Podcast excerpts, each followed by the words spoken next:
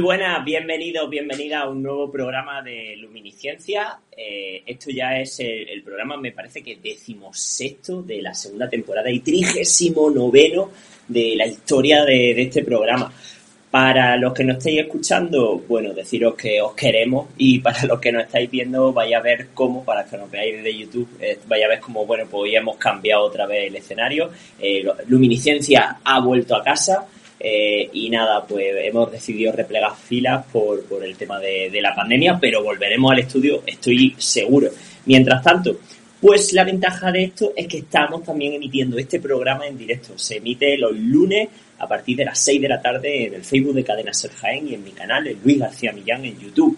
Así que estáis bienvenidos a conectaros cuando queráis y a preguntar en directo, que iremos pasando durante todo el programa las preguntas que nos vayáis haciendo porque hoy vamos a hablar de blockchain. Blockchain puede ser una tecnología que cambie el mundo por completo. Y si no lo cambia el blockchain, lo pueden cambiar a lo mejor las monedas digitales, que no son lo mismo y os lo vamos a contar ahora después.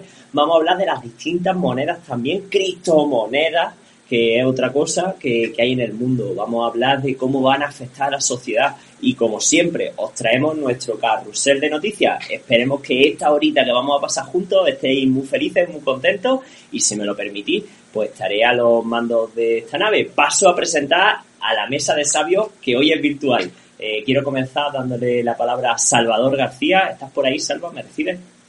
Eh, estoy por aquí. Buenas tardes a todos. ¿Qué pasa, Salva? ¿Cómo, cómo, se, pues se ve el mundo?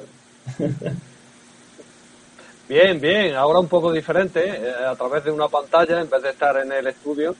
Pero nada, eh, nos hacemos con la nueva tecnología y adelante. Muy bien, muy bien. Eh, Luisa, por seguir por el orden de pantallitas, ¿cómo estás? Pues bien, y muy contenta que ya la, última semana no, no pude estar, así que con mucha más ganas. Y con muchas ganas de aprender de blockchain, que yo no soy tan experta como tú y digo, venga, vamos a aprender.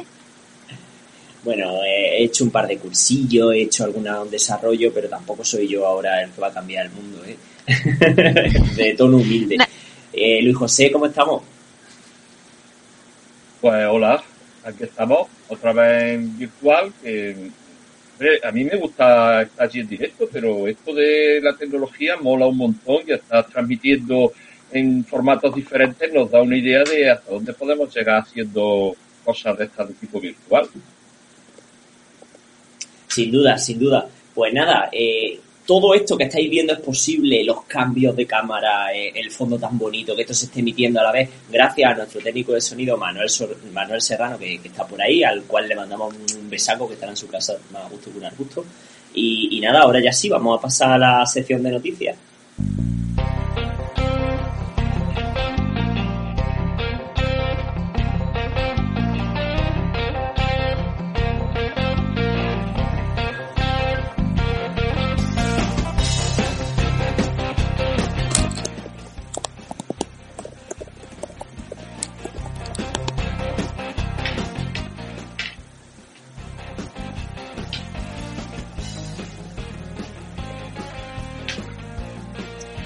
Bueno, pues me parece que se me está escuchando, ¿verdad?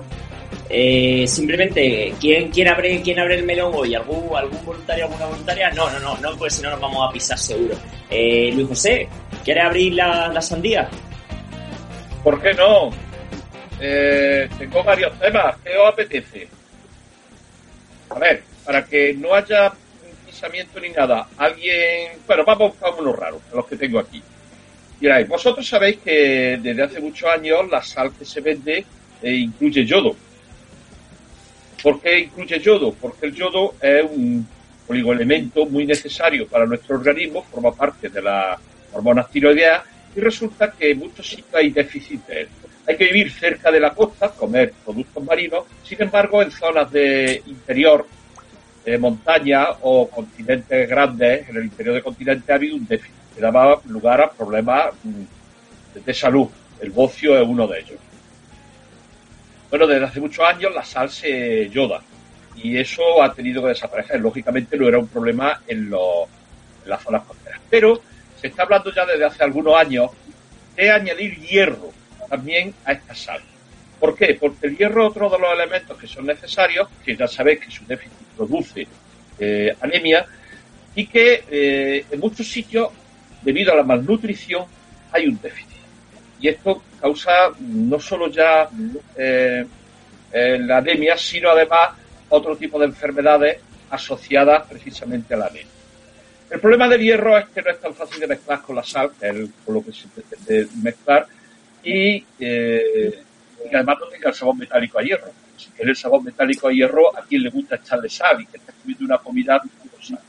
Bueno, se están haciendo Ojo, y que si le añades si le añade hierro a la sal, harás que un kilo de sal ahora sea menos sal, porque el hierro pesa mucho. Bueno, no, pero no hay que añadir tanto hierro. Hay que añadir... ¿Sabes? El problema principal de añadirle el hierro, yo he dicho el del, el del sabor, pero es que el hierro le da un color parduzco a la sal. Y ahora tú, quien le gusta, ahora estará de moda la sal del Himalaya, de sal rosa, etcétera, etcétera. Pero tú usas sal que tenga un color marrón oscuro. ¿Quién quiere esa sal? Y si encima le añades un, eh, un sabor metálico, pues la gente lo rechaza. Entonces se está consiguiendo con compuestos derivados de hierro, que hierro, se están haciendo pruebas y se espera que muy pronto aparezca en el mercado, por supuesto siempre a un coste un poquillo mayor, pero siempre inferior que los tratamientos médicos, porque ya se han hecho pruebas, independientemente de que tenga buen sabor o mal sabor, se han hecho pruebas y se ha conseguido que mejora, mejorar la salud de muchas personas, no solo ya de embarazadas y demás. Entonces, el problema es que hay que hacer un tratamiento a largo plazo no de un mes, sino de varios meses. Y entonces mejora esta salud. Cuando se tenga las cantidades adecuadas de hierro para esta sal, con un que no tenga un color malo, oscuro, y que encima el sabor metálico desaparezca, eh, bueno, pues habremos conseguido otro hito más en la lucha contra las enfermedades carenciales que mucha gente de este planeta está sometida a ellas. Pues nada más, muy bien, vosotros digáis. Muy bien. ¿eh? Buen, buen cambio social. Simplemente lo de la sal y el hierro era un chiste, ¿eh? Yo es que como no se me veía la cara, no, no me estáis viendo la cara de, de que No, ya, pero, sí, era un chiste. no, no, lógicamente no se le va a echar tanto hierro. Hombre, también el chiste que podemos usar es podemos chupar metales, ¿no? Entonces podemos tener metales férricos, pero en fin, que tampoco es... Chupar tijera. Ahora nos vamos chupando la ventana. Bueno, que nosotros no tenemos ese problema, espero que tengamos, eh, o por lo menos no debiéramos de tenerlo. ¿De acuerdo? Muy bien, bueno. Bueno, pues voy a darle la palabra a Luisa. ¿Qué noticia nos has traído? Bueno, chicos, todos conocemos Spotify, ¿no? Sí. Más o menos. Sí, ¿no? Bueno, pues esta compañía de música online eh, que ya tiene más de 320 millones de usuarios, ha decidido patentar una tecnología que permite saber cuál es el estado emocional del usuario. Lo que hace esta tecnología es que analiza la voz del usuario y tiene en cuenta factores externos como puede ser el género, la edad, su acento al hablar, para determinar cuál es su estado de ánimo.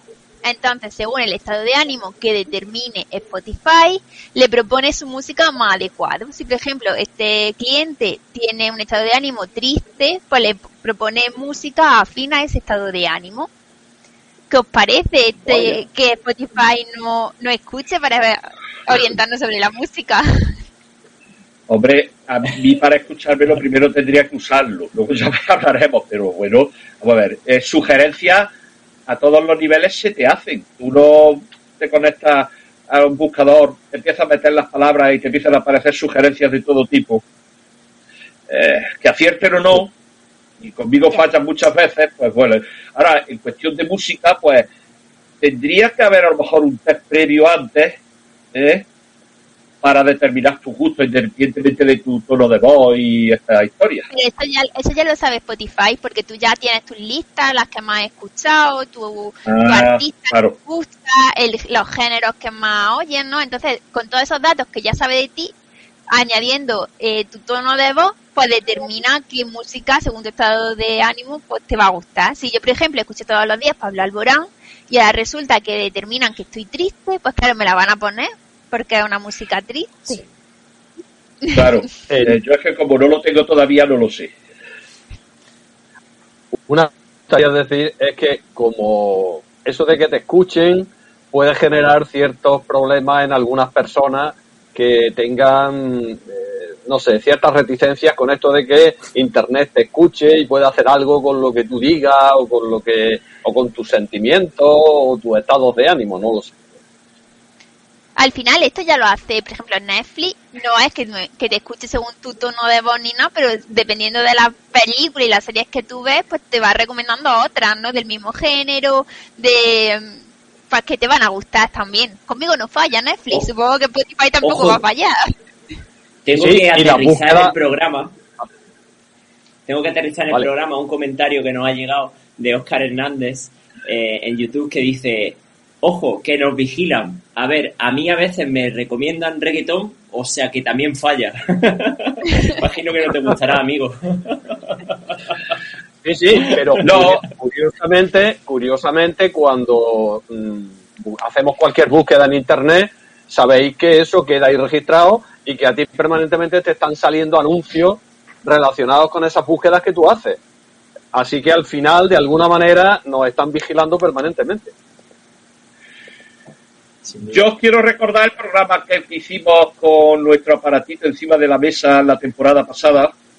¿Acordáis? Alexa o, hablamos sobre Alexa, Google, no sé con quién hablamos.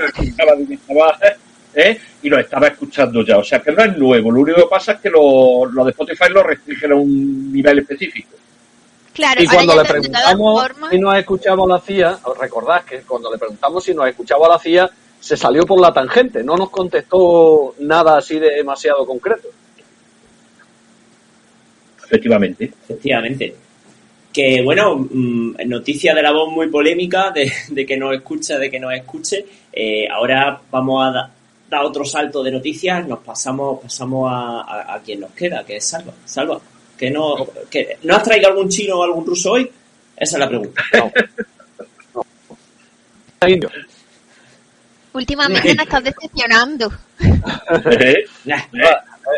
hay que variar, hay que variar. Bueno, no varío con los temas. Ya sabéis lo que me encanta, el tema de la energía, la eficiencia energética y tal. Entonces, hoy os voy a traer una, un tema que tiene que ver con estructuras nanométricas en 3D para fabricar células solares. Eh, bueno, no sé, eh, vosotros si lo sabéis, pero algunos de nuestros oyentes puede que el tema de los nanómetros no sepan muy bien qué es. Eh, para ponernos en situación, un nanómetro es exactamente la millonésima parte de un milímetro, o sea que pequeñito donde lo haya. Bien, se trata de un nuevo método para fabricar un tipo de células solares que aumenta eh, grandemente su eficiencia. De hecho, en las pruebas que se han realizado eh, con estas células solares se ha conseguido multiplicar por 5 con esta estructura la capacidad de generación energética que tienen estas células. O sea que merece la pena. Estas células no solo están formadas por capas muy finas, sino que también tienen una especie de nanobloques dispuestos en una configuración muy específica. Eh, no sé si eh, veréis una imagen que lo, que lo puede, en el que se puede ver.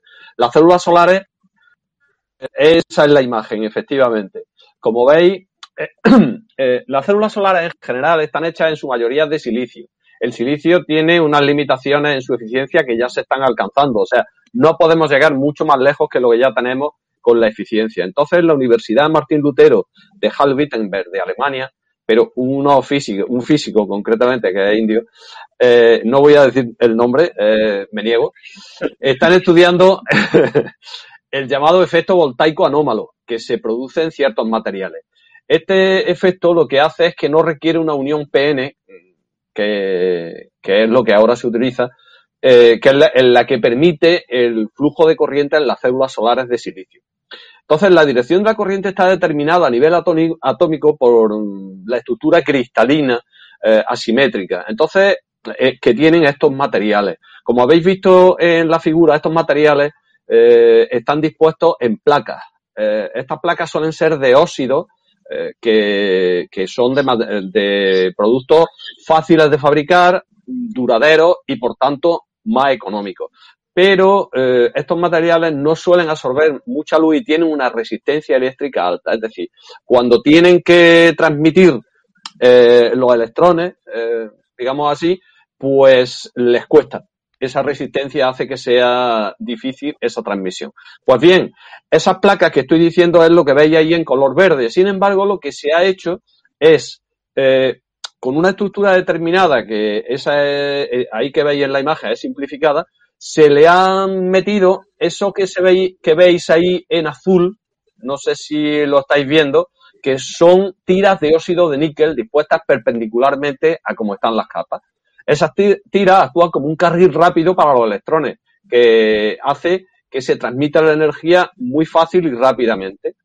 Esto eh, hace que esa eficiencia que hasta ahora tenía un límite determinado, como ya os he dicho, se haya multiplicado directamente por 5 con esta distribución. Así que, eh, nada, otro avance más en, hacer más eficiente la producción de energía solar. Lo que, lo que decía, ¿no? Que le han puesto, le han puesto un, ave a, la placa solar para que, para que vaya más, más rápido. Pues Muy bien. Bueno, pues nada, yo sigo, agradezco la participación que está viendo en, los chats, la gente que nos está escribiendo mensajitos, eh, iremos, iremos metiendo más en, la, en, la, en las distintas secciones y ahora sí, ya vamos a dar el paso, a, el salto al blockchain.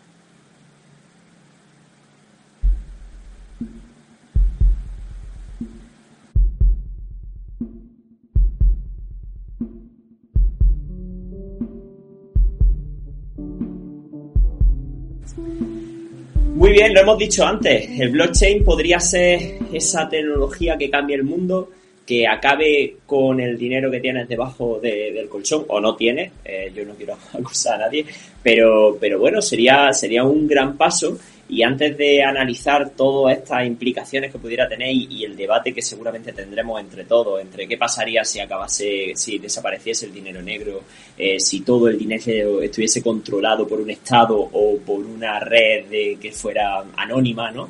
Eh, queremos sentar lo que es el blockchain y lo vamos a intentar explicar de la manera más sencilla posible para que todo el mundo pueda entenderlo y, y para ello pues quiero que comience Salva explicarnos, explicarnos un poquito más sobre todo esto.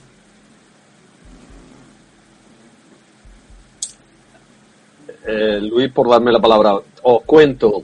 Mm, quienes han oído hablar del término blockchain suelen haberlo hecho con relación al famoso dinero virtual Bitcoin, pero el, blockchain es mucho más. Eh, cada vez, mm, además, nos va a tocar más de cerca porque eh, tiene tantas aplicaciones que, dentro de poco se van a meter en nuestra propia vida. El blockchain es una tecnología que vaya que, tengamos claro que va más allá de la economía, que se extiende a todos los ámbitos de la sociedad, que afecta a ámbitos como la política, la salud, la música, etcétera, etcétera. Y como muchas otras tecnologías, pues vamos a estar manejándolas sin realmente saber cómo funciona, pero ahí está. Mm, quiero daros una definición de blockchain porque me va a servir para luego hablar un poco más sobre ella. El blockchain o cadena de bloques, que es la traducción literal de la palabra, es un conjunto de tecnologías que permiten mantener un registro distribuido, descentralizado y sincronizado y muy seguro de la información con la que trabajan ordenadores y otros dispositivos. O sea, va a cumplir un registro público digitales, sean del tipo que sean, que ahora os contaré que hay muchos tipos de, de aplicaciones posibles y permite identificar a cada persona y dispositivo de una forma única. Cuidado, es anónimo, pero lo hace de forma que identifica el dispositivo y la persona que lo está utilizando, sin saber su identidad. ¿eh? Y eh, se trata de, eh, al final, de trazar esa identificación en todo momento cuando se hace esa operación en la red. La gran ventaja de blockchain es que permite registrar una transacción, contrato o cualquier tipo de actuación en Internet de manera verificable, infalsificable y transparente, sin necesidad de que un tercero verifique su validez, o sea, un notario, una administración pública, etcétera, no tienen por qué funcionar aquí, no tienen por qué actuar. El blockchain es una cadena que se está actualizando constantemente y contiene información de todas las transacciones previas que se han hecho relacionadas con esa actuación en concreto. Todos los componentes que forman la red validan constantemente el resto de bloques, de manera que es casi imposible falsificar los datos que hay en estas cadenas. El, digamos, el inventor del concepto, eh, el que ideó el concepto, eh, se llama Satoshi Nakamoto, japonés, pero realmente persona, es un alias de posiblemente varias personas que bajo este alias, como digo, publicaron en White Paper en 2008 eh, pues el origen del blockchain y del Bitcoin, que aunque no es lo mismo, pero sí que mm, su historia eh, va en paralelo. Eh, por explicarlo de una manera sencilla, aunque tenemos un especialista que es Luis, que nos lo va a explicar mucho mejor, me gustaría decir que eh, imagináis una hoja de cálculo, que eso sí lo conocemos todos, que está presente en miles de ordenadores a la vez. Esa hoja de cálculo tiene unos datos en todos los ordenadores a la vez.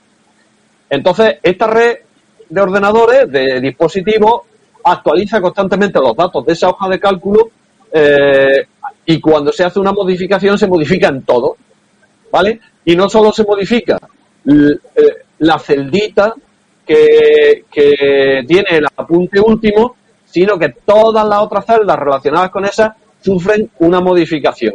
Es decir, tener que, si alguien quisiera falsificar esa información, no solo tendría que tocar una celda en, mil, en miles de sitios, sino tocar miles de celdas en miles de sitios y no dejarse ninguna atrás, lo cual es prácticamente imposible. Eh, el sector financiero es el primero que se ha lanzado con un interés denodado a explorar el mundo del blockchain, no solo por la irrupción de las criptomonedas, que ahora hablaremos de ellas, sino por las ventajas que puede tener el mantener un sistema de registro, incluidos los registros contables, sin la participación de intermediarios.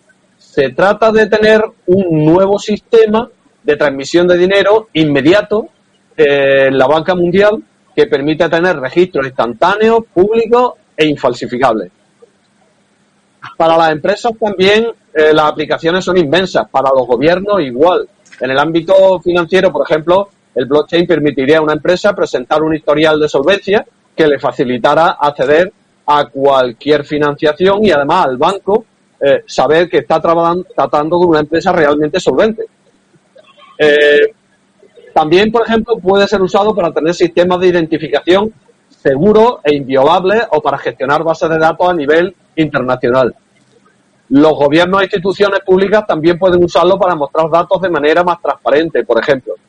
Eh, en general, es un sistema, tener un sistema de validación autónomo, autónomo permitirá a las empresas, a los gobiernos, etcétera, automatizar un montón de procesos. Eh, en, el caso de empresas, compra de materiales, gestión de nóminas, emisión de facturas, etcétera. En el caso de gobiernos administraciones, pues puede permitir cualquier gestión de forma fácil, con identificación de la persona que lo hace, pero es que se puede permitir por este sistema incluso el voto por el voto no por correo, perdón, el voto digital. Eh, ya ya hay incluso proyectos como el police voting que eh, permiten esa, el, voto digital.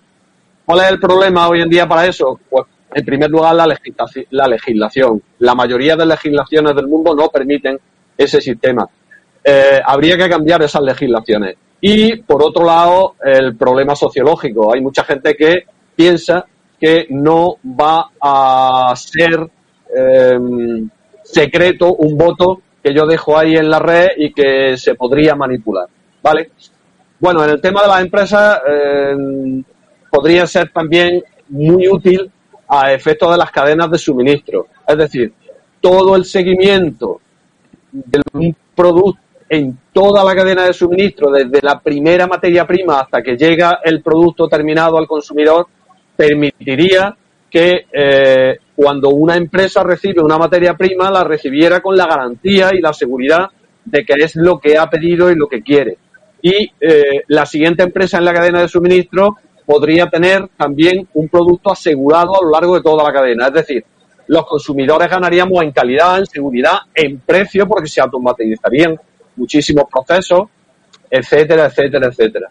A nivel personal, pues imaginaros un, cualquier contrato, cualquier acuerdo se podría hacer de, este, de esta forma y sobraría, no sería muchísimo más barato, sería público, infalsificable y no digamos ya, por ejemplo, a efectos de un currículum o una tesis, ahí lo dejo, validados por blockchain. Evitaría situaciones como las que hemos visto de algunos políticos eh, en nuestra historia reciente, por ejemplo. Entonces, eh, lo que sí quiero decir es que la transparencia que puede aportar el blockchain al sistema en general, en cualquier cosa que podamos utilizar, dará tranquilidad a la administración, dará tranquilidad a las empresas. Fijaros, incluso eh, una empresa que utiliza blockchain, pues eh, sabéis que ahora se ha establecido en la legislación la responsabilidad penal de las personas jurídicas y por tanto los empresarios son responsables de las acciones que hacen sus subordinados. Si eh, queda claro que todas esas transacciones se han hecho de forma transparente o el directivo ha intentado hacer las cosas bien, los mismos directivos de las empresas quedarán a salvo de cualquier demanda que se pueda producir. Es decir, la tranquilidad, la seguridad que nos daría el blockchain en la sociedad, en general, yo creo que mm, será bien recibida en el futuro. Y ahí lo dejo. No, ahora ya seguiremos hablando de criptomonedas y otras historias. Muy bien, muy bien, porque bueno, yo quiero preguntarle a la gente que si, que si habéis seguido el hilo, eh, se ha quedado claro, si tenéis alguna pregunta, eh, si lo estás escuchando o viendo después, dejadla en un comentario que tratamos de intentar aterrizar el concepto más claro, pero bueno, que yo creo que Salva ha hecho un gran trabajo de síntesis de todo el mundo de, blockchain y que, y que ha quedado bastante claro. Eh, ahora sí que quería hacer la distinción entre lo que sería una moneda digital y una criptomoneda. Luisa en unos minutos va a pasar hablando, o segundos va a pasar hablando de lo que son las criptomonedas y nos va a aterrizar, me parece, algunas criptomonedas. Pero sí que la diferencia entre ambas, eh, criptomoneda por, por excelencia el Bitcoin, ¿no? Eh, fue la, primera que apareció. Eh, y las criptomonedas no son, no son reguladas por ningún órgano central, ¿no? Tipo Banco Fondo Monetario Europeo o ningún Banco Central Europeo, ¿no? El BCE, perdón. Eh, son reguladas por la red, eh, por una serie de personas anónimas, por una serie de participantes que no se conocen, con lo cual esa característica descentralizada que tiene la moneda. Eh, también tiene una cosa y es que que suba o baje esa moneda puede depender perfectamente de que alguien diga no sé qué o de unas declaraciones tan o que no lo sé no, no se fundamentan en, en, ningún, en ninguna estructura. Es verdad que eh, las monedas normales y igual que la bolsa también bajan ante determinadas cosas pero una criptomoneda es muy volátil y no y, baja ante o puede subir bajar ante por ejemplo las declaraciones de un famoso como hemos visto con Elon Musk en cuanto dijo que que el blockchain era buenísimo al día siguiente el blockchain estaba por las nubes ¿Qué es una moneda digital? Que no es lo mismo que una criptomoneda. En este caso, una moneda digital sí que está regulada por un órgano, por un órgano que la regula. Eh, por ejemplo, el euro digital, si en algún momento aterriza, o el yen digital, que los japoneses también se están moviendo en este sentido. En este momento ahora dejaríamos de tener lo que es dinero físico eh, y todo pasaría a ser moneda digital con un saldo digital como en muchas películas que hemos visto que te aparece el número de, tu cuenta ¿no? en el brazo o lo pagas con segundos de vida o, minutos ¿no? Eh, de algún de algún título. No sé si alguien me sabe decir cuál es cuál es el título este porque lo, digo en Time. Y ahora sí Time, pues Luisa ya que ya que has dado con, la palabra adelante eh, preséntanos criptomonedas bueno, pues a día de hoy existen más de 2.000 criptomonedas y vamos subiendo. Pero yo he traído el top 3 de las más conocidas y vamos a hablar un poco de la historia de estas criptomonedas y en qué se parecen una a la otra, ¿vale? La primera que traigo es el Bitcoin, como no, que se fundó, que bueno, nació en 2009 y su creador decidió que en su ordenador había 21 millones de Bitcoin que tenían que, que minarse para crear los bloques, que bueno, que antes ha explicado Salvador, y en, ese, en el momento de su creación el valor de monetario de un Bitcoin era cero euros. Una vez otras personas se interesaron por esta moneda y fueron minando, la, las personas fueron compro, comprándolo y bueno, fueron se fue aceptando en comercio y se fue regularizando el Bitcoin. En mayo el 22 de mayo de 2010 se efectuó la primera compra con Bitcoin y un usuario del foro Bitcoin Talk escribió una nueva criptomoneda, pagaré 10.000 Bitcoin por un par de pizzas, quizás dos grandes, así me queda algo para el día siguiente. Me gustaría dejar la pizza para comer para más tarde. Puedes, puedes hacer la pizza tú mismo y traérmela a mi casa o pedirla a un lugar con entrega a domicilio. Pero lo que quiero es que me traigan la cena. Bueno, una vez que este usuario eh, hizo su petición en varios días, al final un otro usuario le llevó la pizza pizzas y pagó por las dos pizzas los 10.000 bitcoins. En este momento lo equivalente sería unos 40 dólares. Y no solo, no sé si me oís porque creo que se me ha cortado. Sí, sí, te oímos, te oímos.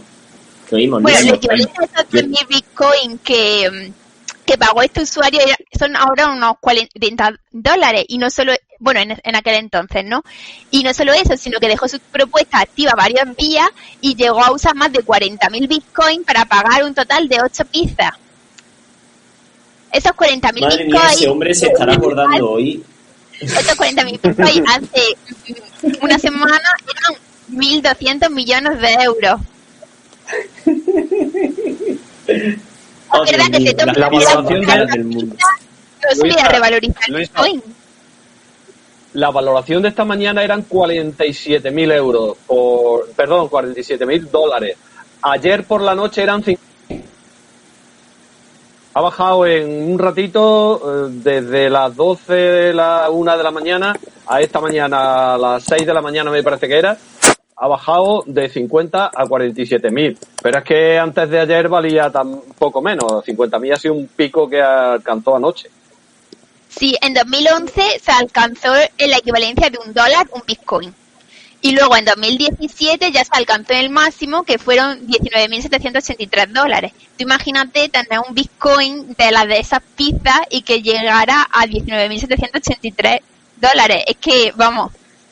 Sí, pero hoy son 47.000 ya, ¿eh? 47.000 dólares un bitcoin. O sea, échale cálculo al asunto. Pero lo que ha dicho Luis es que es tan volátil que eso puede valer la mitad mañana. No digo que lo vaya a hacer, pero que es así. El Bitcoin, al no estar regulado de ninguna manera, es muy difícil que tenga un valor estable. Claro, al final es un juego que de suma cero, ¿no? Es decir, que la ganancia y la pérdida de un jugador, pues que está determinada por la ganancia y la pérdida de otro jugador. Hasta que un, hasta que un comprador no vende, eh, otro no puede comprar. Entonces, al final, es un valor un poco ahí inestable, ¿no?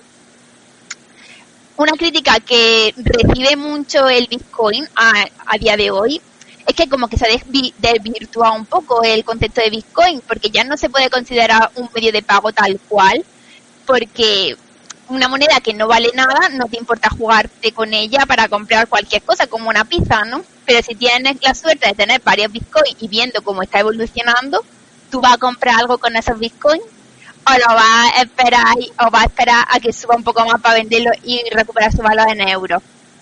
Es que al final... ahora son como las acciones de una empresa, o sea, tú no estás continuamente vendiendo y comprando acciones. Bueno, normalmente, ¿no? Tú compras y ya las, dejas calentarse en el horno, que, que maduren.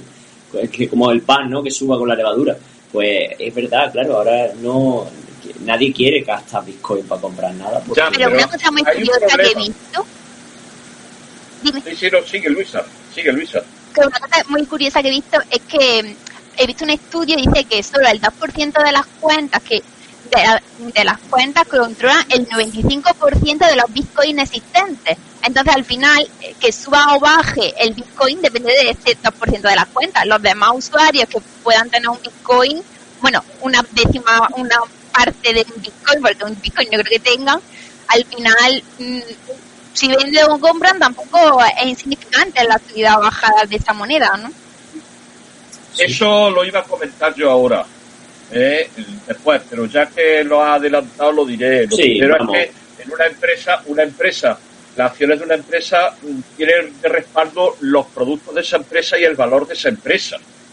El Bitcoin no tiene nada. Y segundo, que el Bitcoin, como otras muchas monedas, se ha desvirtuado por eso ya, la, descentralización del dinero eh, que se pretendía con el Bitcoin eh, ya ha fracasado. Porque si hay grupos de presión que controlan la inmensa mayoría de, los Bitcoins, el Bitcoin va a hacer lo que ellos quieran. En el momento que ellos quieran, de manera que ellos quieran. Por lo tanto, mm, ha quedado como, como otras muchas cosas en la historia de la economía, eh, que se va a seguir usando, porque para que termine de caer va a tardar mucho tiempo, pero resulta que hemos visto muchos ejemplos de personas que tenían oro y lo han cambiado por dinero metálico, otros que han cambiado y una vez han perdido el dinero, el valor del oro ya sabemos que es más o menos estable, pero el valor de la moneda de un país no es estable. Y si compran muchas veces de oro para comprar monedas y luego las monedas por cambios políticos, como ha ocurrido aquí en España durante la, la guerra civil, la moneda oficial no vale nada, lo has perdido todo. Sí, la Yo tengo verdad que decir que he lanzado un momento una pregunta a- al chat que, ¿qué haríais con, con 10.000 bitcoins a la gente y, y Pablo anda, esto lo tenemos que debatir entre todos porque a mí me pilla lejos, me dice con 10.000 bitcoins que qué haría Diamond Hands. Eh, Yo he buscado lo que significa en Google Diamond Hands y a mí me sale que es un grupo de música de Los Ángeles. Yo sé que eso tiene algún significado oculto, pero, pero por favor, Pablo, inspíranos. y bueno, dice que podríais compartir el enlace del estudio sobre la posesión de los bitcoins.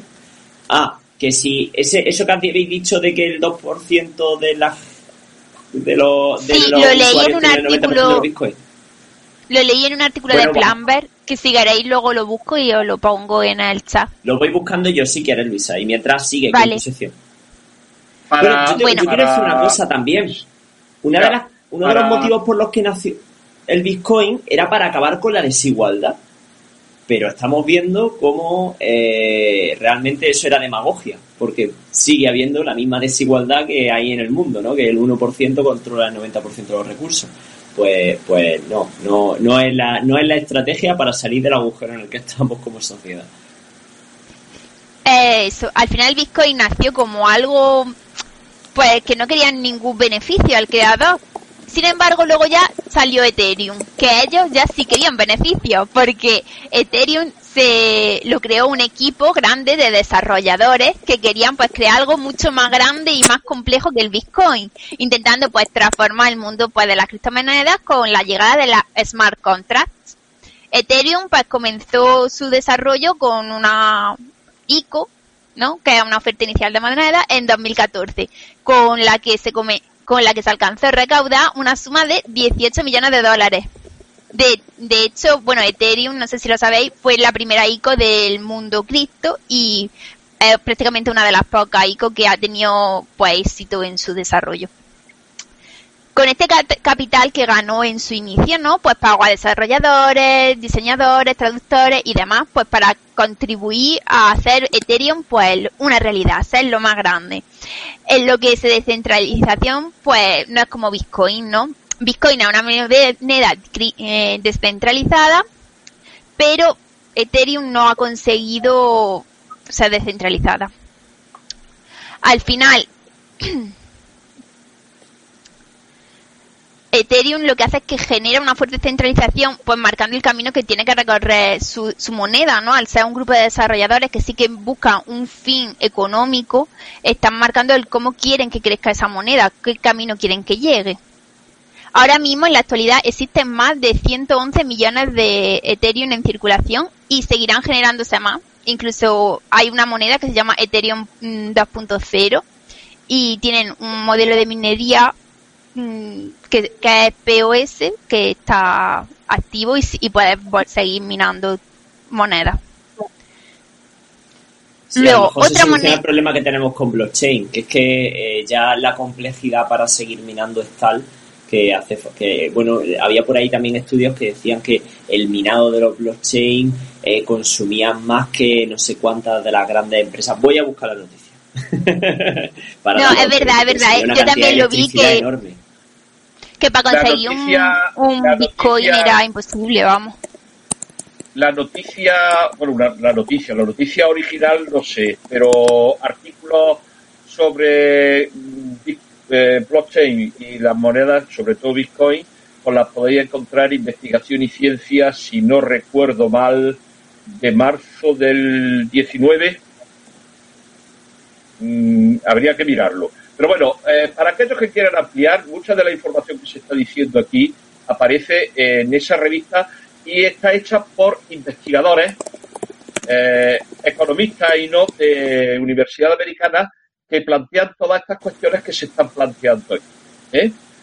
Eh, ya os digo, lo podéis buscar si tenéis acceso a la revista eh, en, en español, por supuesto, el equivalente americano la también, pero no sé en qué número, yo creo que fue en marzo del 2019, eh, cuando apareció esta serie de artículos monográficos sobre el blockchain y la criptomoneda, sobre todo Bitcoin. Vale, ya la última moneda que vamos a hablar hoy va a ser eh, Littlecoin, que esta criptomoneda nació en octubre de 2011 como una alternativa al Bitcoin también. De hecho, Littlecoin es un fork de software de Bitcoin y su objetivo era mejorar el Bitcoin. Su creador es Charlie Lee y es el, el que tuvo la idea y es la figura más reconocida de este proyecto eh, esta Lee ¿no? dejó su trabajo en Google para dedicarse íntegramente al desarrollo de esta moneda y para conseguir sus objetivos se asoció con Chin Chi Wong y Franklin Richard. Entre sus primeras propuestas de Littlecoin busca pues una criptomoneda con generación de bloques más rápidos, comisiones más económicas y una alternativa más eficiente en los pagos.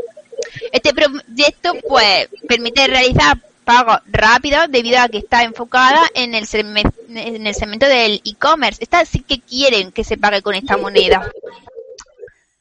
Al final, eh, Littlecoin se define como un clon de Bitcoin y se creó directamente a partir de su código fuente. Bitcoin es software libre, ¿vale?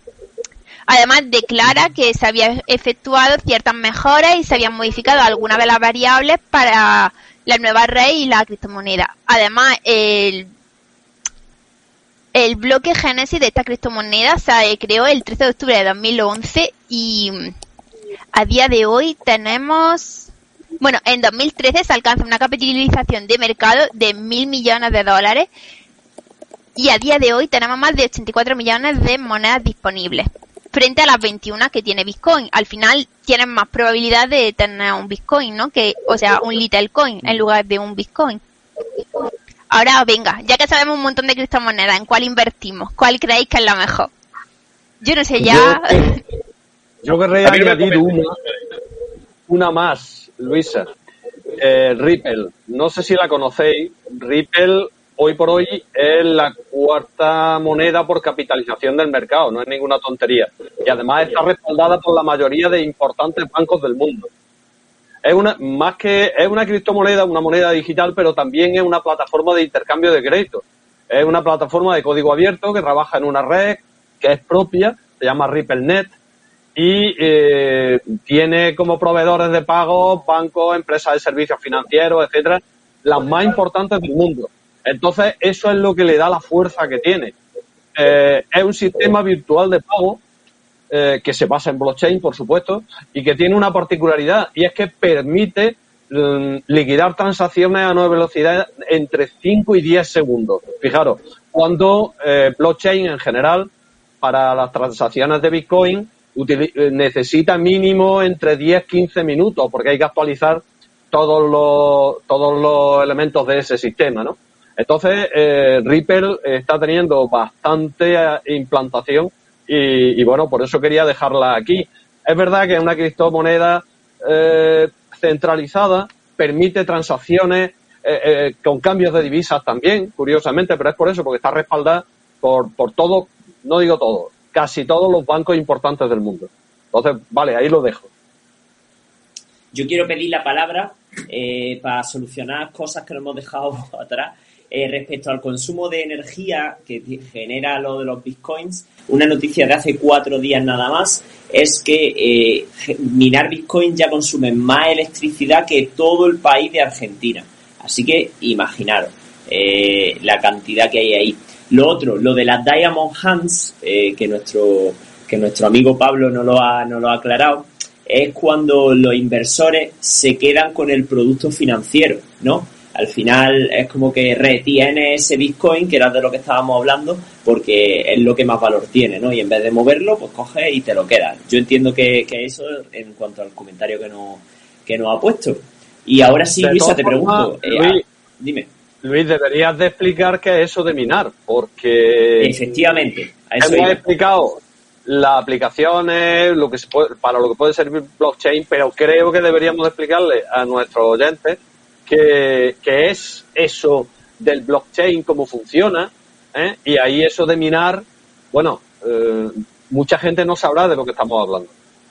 Efectivamente, voy a ello. Mira, eh, yo eh, la formación que tengo es en Ethereum, que me alegro que Luisa no lo haya traído porque, porque sí que hice algunos de esos smart contracts o contrato inteligente entre dos partes, siempre como prueba no llegué a darle tampoco ningún uso.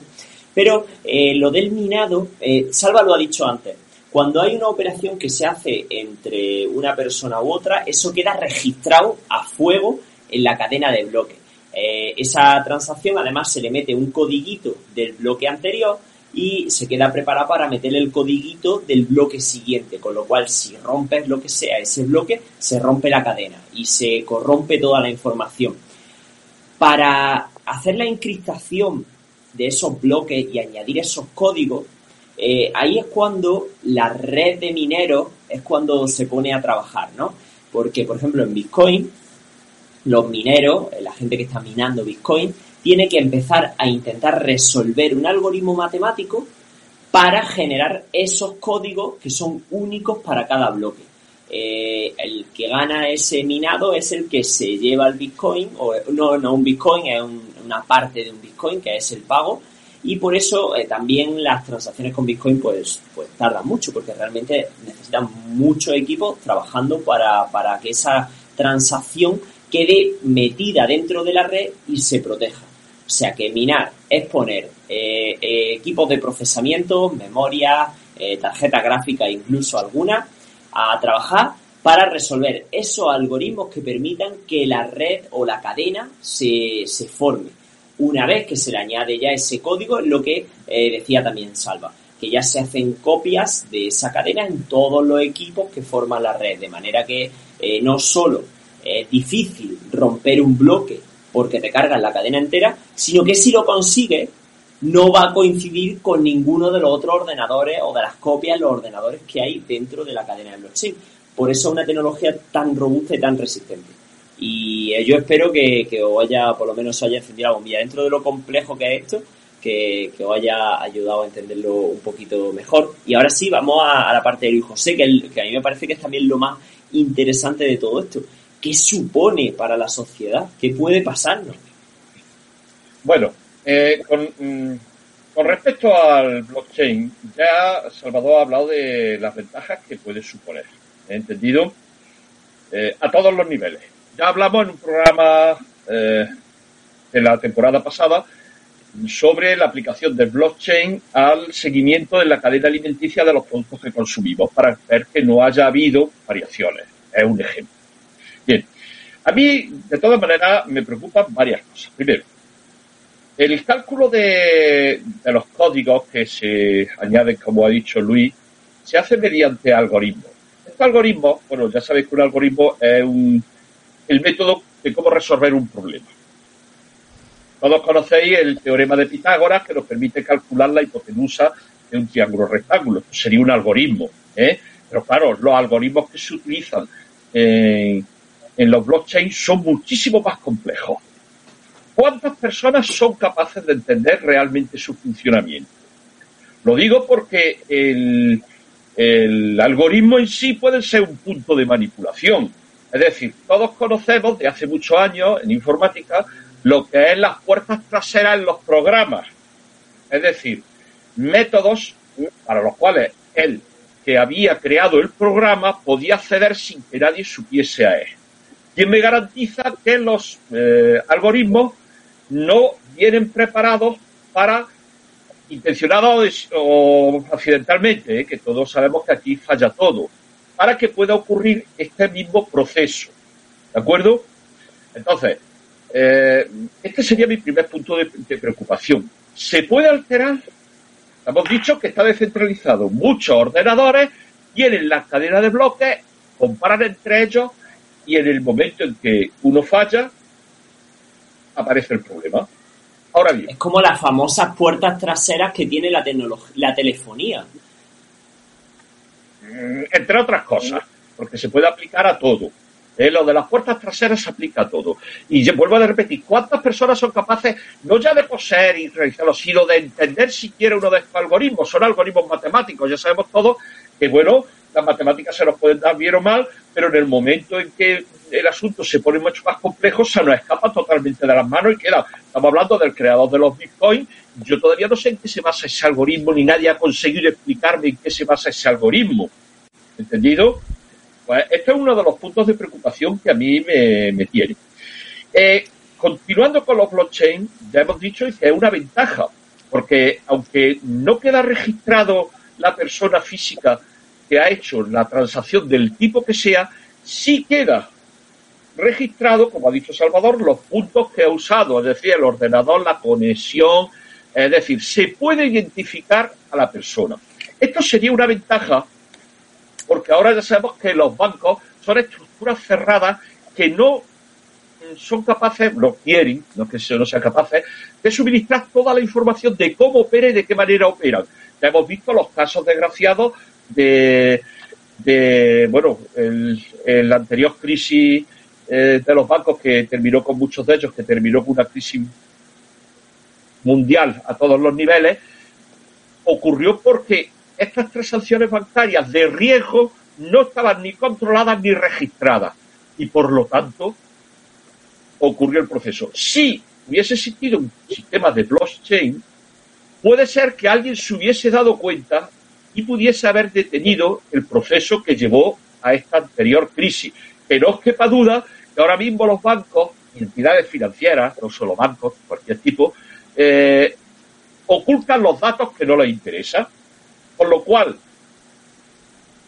si no me conoce mi situación, puede ser que yo vaya mejor o vaya peor. Daré la información que me interese para que mi banco vaya mejor o entidad financiera vaya mejor. Claro, eh, si se establece, pierden esa capacidad, lo cual dudo yo que estén muy interesados en, por lo menos, o en haber, o en solo liberar una parte y usar blockchain en una parte de su actividad, no en toda, porque entonces sería para ellos terrorífico. Y ahora viene la segunda parte. Los bancos, antes no, nosotros casi nos tienen controlados con nuestros documentos, número de seguridad de la seguridad social, tarjeta de identificación, etcétera. ¿Qué pasa en el futuro? El futuro, cualquier transacción que hagamos va a quedar registrada. Un régimen político de determinado signo, sea cual sea, puede usarlo para controlar a la población y a las personas. ¿eh? Y esto es una morbosidad de, mucho cuidado. Entonces, eh, estos son los factores que a mí me preocupan con respecto a la calidad del código. ¿Quién la usa? Y volvemos a lo anterior. ¿Puedo yo ser consciente o puedo entender los algoritmos que van a usar o que va a usar el Estado la entidad financiera? Eh, porque no que una cosa, una cosa, si se regula esto, se va a regular parcialmente. Habrá personas y entidades que queden fuera y lo estamos viendo con otros sistemas muy antiguos, muy que se usan en política, con lo cual en el momento, en este país sobre todo, en este momento, un país, una persona que está aforada, eh, haga lo que haga, tiene que pasar por unos trámites muy difíciles de conseguir, por ejemplo, para llevarla a los tribunales. Así que esto es un motivo. Bueno, con respecto a las monedas, eh, eh, en teoría, como he dicho antes, se podía suponer una ventaja. ¿eh? esto de que esté descentralizado, pero claro, aparecen muchos problemas. Uno de los que ya es lo que he dicho antes. Ya el Bitcoin, pues, por ejemplo, está en manos de una compañía que controlan, igual que hacen los bancos y los sistemas y los bancos centrales, etcétera. Consecuencia de del avance tecnológico, los avances tecnológicos van muy rápido. Puede ser que esta técnica de cadena de bloque incluso quede obsoleta de años. Eso es muy poco tiempo, a nosotros nos parecerá mucho, pero es muy poco tiempo. Y por lo tanto la tecnología de monedas, criptomonedas, también quede obsoleta.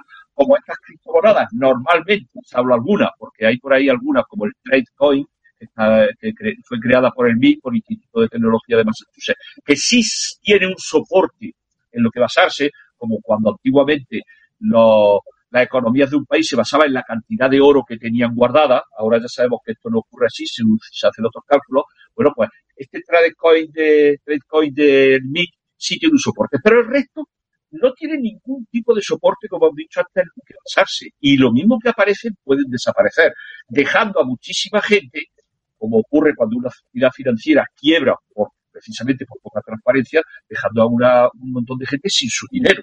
¿eh? También hemos hablado del, el, bueno, el, el, tiempo de transacción se requiere minado, se requiere control eh, descentralizado y eso lleva tiempo. Si nosotros uh, trasladásemos la cantidad de, transacciones económicas, por ejemplo, con tarjetas de crédito que ocurren en el mundo ahora mismo, el proceso sería imposible porque va mucho más lento.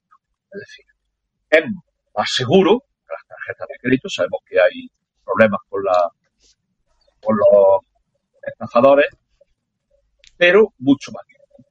El subidero de energía. Eh, habéis dicho que el, eh, se hace competitivamente. Fijaros qué cosa más eh, inoperativa tengo que competir por un pequeño Bitcoin gastando una cantidad de energía porque no es la que yo gaste. Yo la gasto en mi ordenador. Es que los demás la han gastado, miles que sean o cientos de miles, solo yo tengo el Bitcoin y la energía que ellos han usado se pierde totalmente. Independientemente de la cantidad, como habéis dicho, de, energía como para suministrar a Argentina. Esto es un despilfarro y esto, por supuesto, debe de cambiar porque si no carece de sentido. Bueno, eh, en cuanto a esta moneda, eh, si se le, en un futuro evoluciona, puede evolucionar y se acomodan a nuevas tecnologías, porque, claro, habéis dicho antes, el creador del Bitcoin dijo 21 millones y pico por fuerza. Pero vamos a darle un soporte de algún tipo y que se base en algo tangible. Y poco, por ejemplo, ¿Cómo de limpio tengo yo mi medio ambiente? ¿Cuánto contamino? ¿Cuánto reciclo? Todo esto es para el futuro de un país, de una región, es muy importante porque de hecho va a depender la salud de las personas y ya sabemos que la salud de las personas, por ejemplo, es muy cara de mantener porque los medios hospitalarios son caros.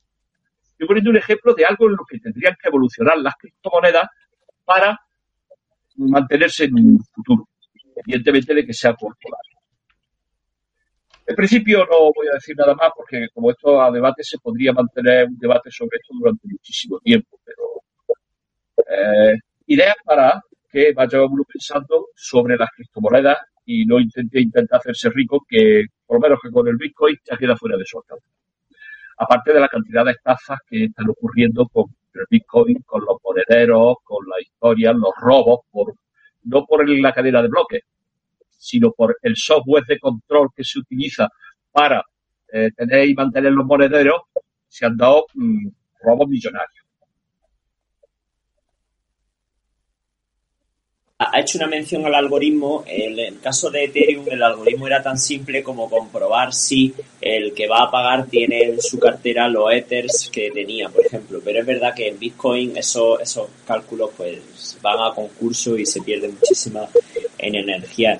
Voy a mirar, eh, parece que no tenemos más comentarios eh, en el canal, por lo tanto, frase, frase de despedida, nos quedan dos minutos.